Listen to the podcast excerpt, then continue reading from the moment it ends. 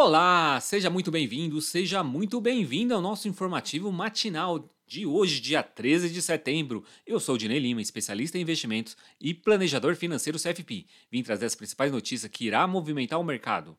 E se você é novo por aqui, seja bem-vindo e já aproveita para seguir esse canal para não perder nada. E também já manda para os seus amigos para com que eles também tenham boa informação. O mercado está otimista, aguardando os dados da inflação nos Estados Unidos, que será divulgado logo mais às 9h30. O mercado espera que o dado venha com um recuo de 0,1% em agosto na comparação com o mês anterior. Se de fato esse dado for divulgado, o otimismo continua. Ontem, o Boletim Focus analisou para cima as, as, projeções do relatório para o crescimento do PIB deste ano, pela 11 vez, alterando de 2,26% para 2,39%. Já para o ano que vem, o mercado prevê uma alta de 0,50%. No caso da inflação, o mercado revisou para baixo, esperando que a inflação termine esse ano com 6,40%. Com isso, o principal índice da nossa bolsa teve a terceira alta consecutiva, atingindo basicamente 1%, aos 113.407 pontos.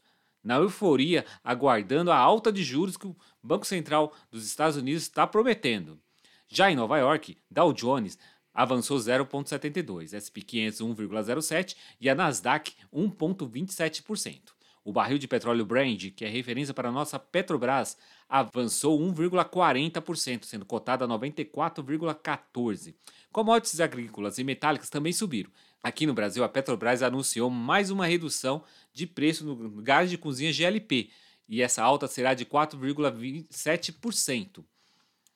A moeda americana terminou o dia com uma baixa de quase 1%, sendo cotada a R$ 5,10. Nessa segunda-feira, a ministra Rosa Weber tomou posse do seu novo cargo como presidente do Supremo Tribunal Federal, tendo como vice o ministro Luiz Roberto Barroso. Mesmo sendo recém-eleita, a ministra terá um mandato curto como presidente, uma vez que terá que se aposentar até outubro de 2023, pois completará 75 anos de idade, idade máxima para ser ministra de acordo com a lei. Indo para a agenda econômica, nos Estados Unidos estaremos de olho nos dados da inflação, e por aqui temos dados do setor de serviços. Se você ficou até aqui e ainda não curtiu esse conteúdo, já aproveita, desce o dedo nesse like e, e compartilha para todos os seus amigos. Vamos ficando por aqui, nos encontramos no próximo boletim. Então, bons negócios!